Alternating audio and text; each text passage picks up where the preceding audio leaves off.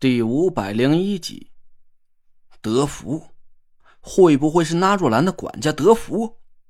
我突然记起来了，前几天我和田慧文在纳若兰家里打断了一根桂花树的树枝，试探德福底细的时候，他就展现出了一身过人的金型法力。当时我和田慧文都很震惊，一来是我们没想到德福竟然身怀绝技，具备一身高超的风水道行。二来就是他展现出来的那道金型气息，竟然隐隐和崂山严家有点相似，只是严柳和严安走的都是法力结合医术的路子。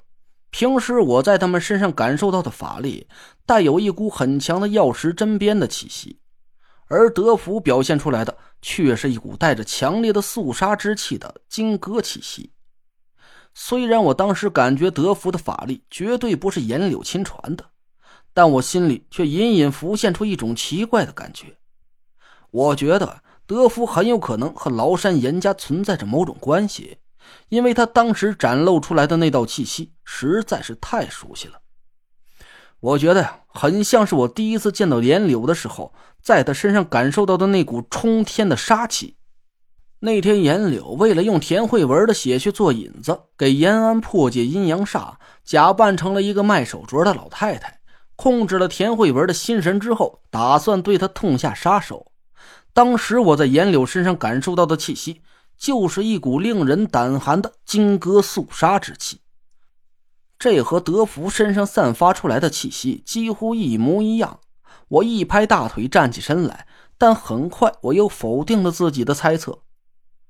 在斗金风投集团的楼下，田慧文曾经和德福直接交过手。德福是几乎在一瞬间就被田慧文的火星之力压制的死死的。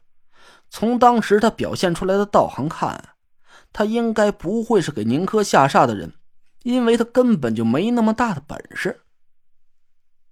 我咂着嘴想了一下，刚想问严柳几句话，却看见他面如死灰，呆呆的瞪着窗外，嘴里喃喃自语着一句话：“楚寒楼，你还没死。”你竟然还没死！楚谁呀？我赶紧问严柳，他半天才慢慢的回过头来，眼神里猛地闪起一道冰冷的杀意。我被严柳给吓了一跳，赶紧往后退了几步。严严严前辈，我刚才心急了，口不择言，你和安哥哥别生气，我我我错了。严柳没理我，眼神变得越来越冷冽。严安在一边轻轻叹了口气。雷瑞弟弟，母亲说的这个人，哼，是我的生父。啊！我突然想明白了，一个高就跳了起来。楚寒楼，他就是当年抛弃你们娘俩跟着凶云私奔的你的生父，他是楚灵的爹，也就是唐果儿的姥爷。哦，那这么一来就说通了，他给宁珂下煞。就是为了给唐果儿出口恶气的。严柳突然站起身来，恶狠狠的盯着我。你知道这个畜生现在在什么地方？我赶紧摆手，不知道啊，我没见过这个人。我只知道他应该还活着。现在楚灵为了唐果儿的事儿去关外老家兴师问罪，楚寒楼他应该还在关外。哎，不对啊！田慧文皱了皱眉头说：“雷坠。”我们可能都上当了，楚寒楼就隐藏在中州，不然他不可能隔着几千里给宁珂下煞呀。楚灵去关外兴师问罪，很有可能是个幌子，就是为了转移我们的视线。妈的！我懊恼的骂了一句，心想啊，我也真是个上当没够的糊涂蛋，怎么就这么轻易相信了唐风和楚灵那两口子了？他们毕竟是关外熊家的近亲，单从这一点上讲。我就应该毫不犹豫的把他们归在很危险的敌人一列，但我却天真的认为他两口子和关外熊家早就一刀两断了，就连唐果儿都是因为年轻不懂事儿这才受了熊云、熊雷他们的蛊惑，修习出马击九阵来和我作对。现在看来，嘿嘿，很傻很天真的人，竟然是我自己。楚寒楼。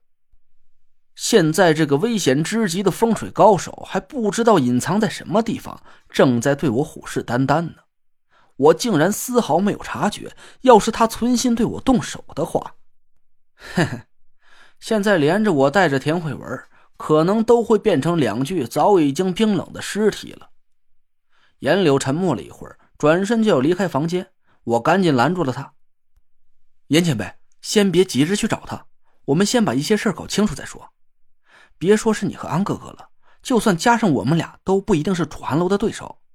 要是他真的不顾妻儿的情分对你们动手，严柳愣了一下，呆站了半天，绝望的叹了口气：“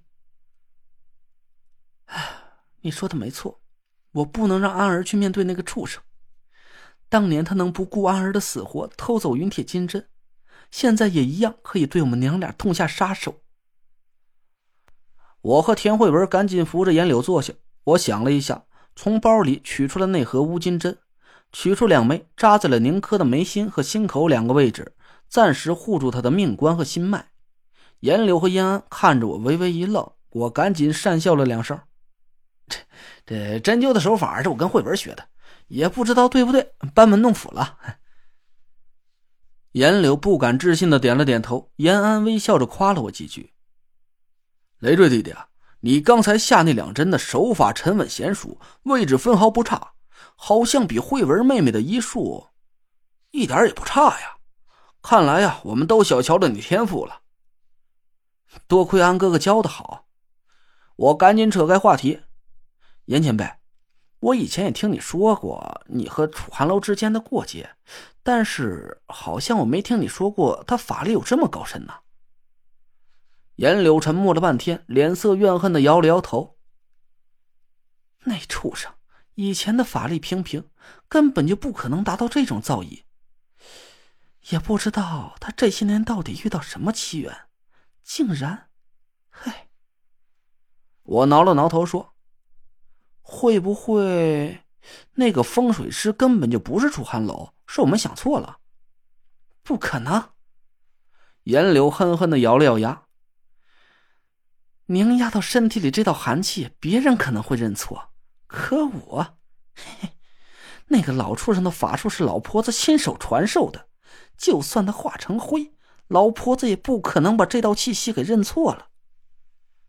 我点了点头，又问严柳：“严前辈，我记得你说过，当年楚寒楼和那位熊家小姐都死了，楚寒楼的性命是你亲手接过的，那位熊家小姐是死于一种怪病。”严柳点了点头，说：“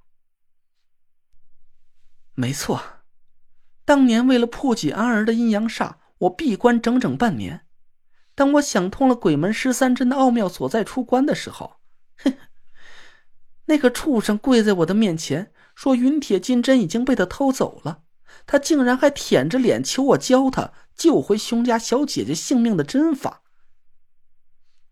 严柳阴阴的冷笑了起来，我打了个哆嗦。背后涌起了一股寒意。